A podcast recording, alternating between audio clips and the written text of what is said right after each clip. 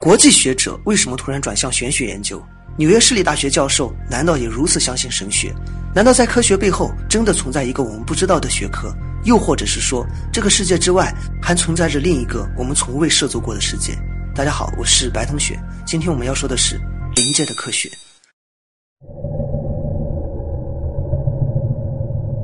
之前我们说到过李思聪的研究，也就临界科学这个话题，但这个话题的提出者却不是李思聪。真正将李思聪带入玄学世界的，其实就是陈履安。我们今天要说的就是陈履安的种种研究。陈履安，一九三七年六月二十二日出生于江西庐山，在一九六零年时毕业于麻省理工学院的电机工程系，与李思聪是同一学科的。到了一九六八年，陈履安在纽约大学获得了数学硕士与数学博士的学位，之后就留在了美国，担任了纽约大学的大学教授。两年之后，也就一九七零年，陈履安返回台湾。并担任了台湾国立科技大学的第一任校长，同时他还担任了国家科学委员会的委员长。也就在这个时间，陈履安渐渐开始转向佛学研究，并且邀请了十几位颇有名望的教授一起投入研究。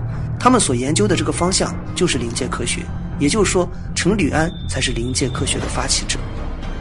那他为什么突然转向这方面的研究呢？他不是科学方面的专家吗？从国家科学委员会委员长这个名号，我们就可以看出。陈履安的学术成就已经达到了一个非常高的层次，很多人都纳闷，数学系的博士与玄学研究根本就是完全不同的两条路，陈履安为什么会调转自己的研究方向？这件事确实有多方面的原因。其实，在陈履安一岁的时候，母亲就带着他皈依了佛门。虽然从小受到佛学影响，但他却并没有把心思放在这上面。直到七十年代末、八十年代初的时候，全球范围内掀起了一阵研究特异功能的浪潮。此后，陈履安立即将全部精力投入到了气功与灵异现象的研究上。在他发现了一些诡异现象之后，才毅然决然地开始了这方面的研究。接下来，我们就系统的来看一下陈履安先生的研究方向。大家注意一下，这些研究并未完全公开，所以真实性无法考证。大家可以当做故事去听一下，然后自己斟酌一下。一九七九年三月时，在四川日报上出现了一个特殊的报道，在该报道中称，一个名叫唐宇的小朋友。能通过耳朵识字的神奇故事。所谓耳朵识字，就不用眼睛看就能知道纸条上的内容。难道这就是特异功能吗？一时间，耳朵识字引起了全国哗然。到了一九八零年二月，唐宇甚至登上了新一期的《自然》杂志，并且成为了该期杂志的封面人物。这下是真的火了。唐宇不仅引起了四川省科委领导的注意，就连四川医学院也决定针对唐宇的身体做一次完整的调查测试。其实这事我们之前提到过，但是并没有说结论。在经过为期八天的测试之后，四川医学院出具了一份四川医学院调查报告。在该报告中，并没有承认耳朵识字的真实性，对于耳朵识字完全给予了否定态度。所谓耳朵识字，其实就是偷看字条。但是陈履安却认为确有此事，于是开始投入研究。这也是台湾众多学者抨击李思森和陈履安研究的主要原因之一。因为本身陈履安是学佛者，所以在此类研究上难免会带一些主观色彩。另外，他们之所以研究手指识字，就因为唐宇事件。但唐宇事件早就已经被澄清是一个骗局了。当然，李思聪也提到过，唐宇的一些方法是不对的，所以他们才要系统的研究。因此，接下来我们所讲的研究结论目前是不可信的。陈履安与李思聪大约做过上千次的手指识字实验，发现有众多小朋友以打坐或者是冥想的方式，在触摸佛道等神圣字眼的时候。都会在脑海之中浮现一些特别奇异的场景，所以他们认为可能每个人身上都存在着一些常人不知道的能力，也可以将这些能力称之为是神通或者是超能力。接下来的内容就有些玄幻了，我一个神话故事的作者都觉得玄幻。陈履安与李思聪认为，人身上的神通大体可以分为四种，但常人却感觉不出来，这因为什么呢？这因为我们所处的这个世界其实是由两个平行时空组成的。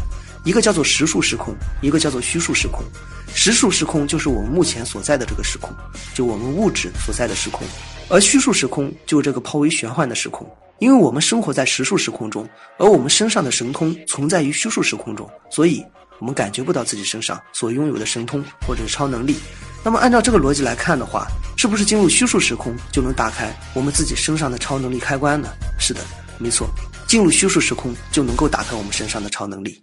这个进入的方法就是打坐和冥想，所以在这么多的古文明中都有打坐和冥想这个方法。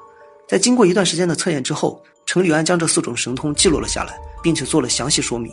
往下的内容就颇有佛学的味道了，目前没有科学依据。所谓的虚数时空超能力，其实指的就是灵魂的能力，或者是意识的能力。第一种叫做报神通，这种神通基本上每个人都会有，但是随着年龄的增长，慢慢它就消失了。这种神通的表现就是第三只眼，类似于松果体这个说法。程里安认为每个人身上都有第三只眼，每当我们打坐或者是冥想时，进入虚数时空之后，第三只眼就会出现。这个眼睛可以让我们看到虚数时空的场景，但超过一定年龄之后，这个神通就会退化。也确实啊，人身上确实有个器官叫做松果体，随着年龄的增长，这个松果体确实会退化。第二种神通叫做医通，其实就是民间故事中的通灵，或者叫做附身。在一次采访中，程立安曾经说过，他认识一位女士，这位女士不识字，但却可以通灵。每次有人找他解惑时，他就让人把问题写下来，然后晚上他去问自己身体中的神明。第二天再为人解惑，这个听起来确实有点不可思议啊。至于真假，大家可以自行斟酌，或者当做故事听一下。第三种神通叫做咒神通。所谓的咒神通啊，其实就念咒。咒语我们都知道，在古老的西方和东方都有。西方有巫师咒语，东方有道教、佛教咒语。陈立安认为，不是所有人念咒语都会有作用，身上有咒神通的人念咒语才会有作用。第四种神通叫做正神通，也就是说，有些人天生就有修炼的体质，这种就叫做正神通。这种人的修行速度通常会快于常人。另外，正神通的拥有者和其他神通者不一样，他们通常都知道自己身上有神通，所以他们一般会隐居于野。他们也知道规矩，所以不会展现自己的神通给常人。说实话，程立安所讲的以上四种神通确实不像是科学研究，有点太过于玄幻了，而且叙述的方式也没有数据支撑。另外，程立安还说到了一个叫做菩提心的概念，这个确确实实就佛教用语了。相信大家在很多影视剧中都听到过“菩提心”这三个字。所谓的“菩提”二字，就是古印度的梵语，翻译过来就是“觉”的意思。这个“觉”呢，就觉悟的意思，代表着成佛。所以说，菩提心其实就成佛的心。为什么程立安要说这个菩提心呢？因为他认为修炼菩提心就是打开神通的唯一方法。那什么才是菩提心呢？怎么修炼一颗成佛的心呢？在这里，他说了一个叫做自他交换的方法，不是自我交换，是自他交换。他是这么描述的。看到别人的苦，心中想：如果我是他会如何？如果我是他的亲人会如何？我会采取什么行动？要承担一切众生的苦。例如，你头痛或者是心中有烦恼，就立刻想：但愿一切众生的头痛及烦恼都由我此刻来承担，由我来受痛苦，能使别人的痛苦消灭。其实就是以体会他人痛苦的方式来找到自己身上的执念，颇有一些苦行僧的味道。这番描述确实都是佛门的用语，非常慈悲，但是缺少一些科学依据。如果是以讲佛为源头叙述的话，没有什么问题；但是以科学为源头的话，真假先不谈，叙述方式是不科学的。视频的最后，我们来放一下陈立安先生的采访原话，大家可以以此来辩证一下真假。那一年我五十三岁，正由经济部长转任国防部部长，在两个工作中间，我有一个多星期的假期，我去参加了一次禅期，就是连续七天的禅修，得到了许多不可思议的经验，对禅修发生了浓厚的兴趣。我当时就有直觉，禅修和宗教似乎没有什么关系，而是一套帮助人深入认识自己生命和心性的科学方法，是中国文化儒道佛三家思想的精髓。在那之前，我做过国立大学校长、教育部副部长、科技部部长、经济部部长等等，看起来功成名就。但事实上，现在回头看，我那时的生命只是任由世界和国家的大趋势推着往前走，可以说在不知不觉中得到了一般人认为的事业成就。当时的生活极为忙碌，星期一到星期五是从早到晚的会议、公务和应酬，周末更多的是公务、应酬和偶然的打打高尔夫球。每天的行程排得密密麻麻，从来没有时间好好想过生从哪里来，死到哪里去，也很少好好想过人生还有其他的可能性吗？短短的七天禅修改变了我的一生。禅修就是佛教禅宗的一种修行方法，之前我们说到过，也就冥想连续静坐七天，以此来静心修行。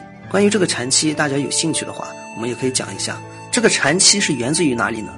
禅期就是说有个佛陀在菩提树下七日正道。这个佛陀在菩提树下曾经立下誓言，若不成佛，誓不离金刚宝座。然后呢，他在菩提树下静坐了七天，之后就成佛了，所以就叫做禅期，也就是连续七天的静坐，或者是说连续七天的冥想，以正心道。那我们今天分享的内容就到这里了，我是白同学，我们下期再见。